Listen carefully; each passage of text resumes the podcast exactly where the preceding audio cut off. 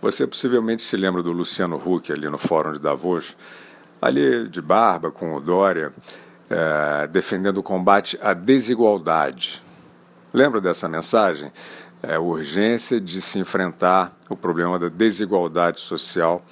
Fórum de Davos, talvez você não se recorde, porque as coisas estão passando muito rápido mesmo, mas o Fórum de Davos é uma semana de moda que tem na Suíça, onde as pessoas vão lá e mostram ali seus melhores casacos e tal. Pois bem, essa mensagem do combate à desigualdade, ela tem unido vários desses personagens que estão hoje na resistência democrática no Brasil.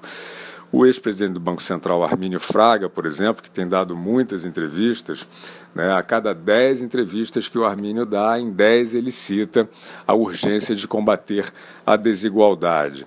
E assim tem sido o Fernando Henrique Cardoso, Roberto Freire, enfim, todo o pessoal da resistência. O que acontece agora?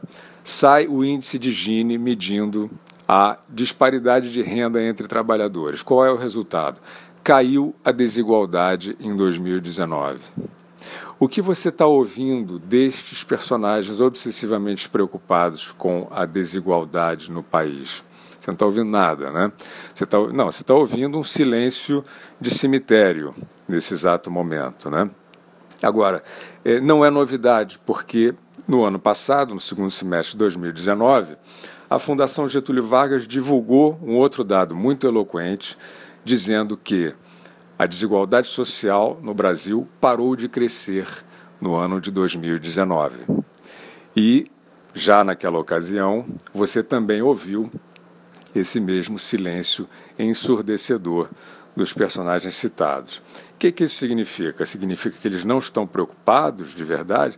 Não, eles estão muito preocupados. Eles estão muito preocupados com as suas carreiras políticas, eles estão muito preocupados é, com a bajulação que eles acham que eles têm que fazer em relação a determinada imprensa, eles estão muito preocupados, enfim, com o discurso que vai ser mais é, lucrativo para, para as suas pessoas físicas né, ou jurídicas.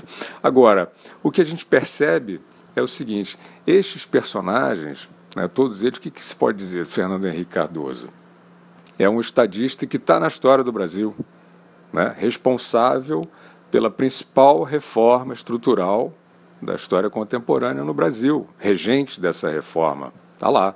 Armínio Fraga, a mesma coisa, né, ex-presidente do Banco Central, possivelmente salvou o Brasil da maior crise cambial da, da história do país, em 1999, com espírito público, com perícia.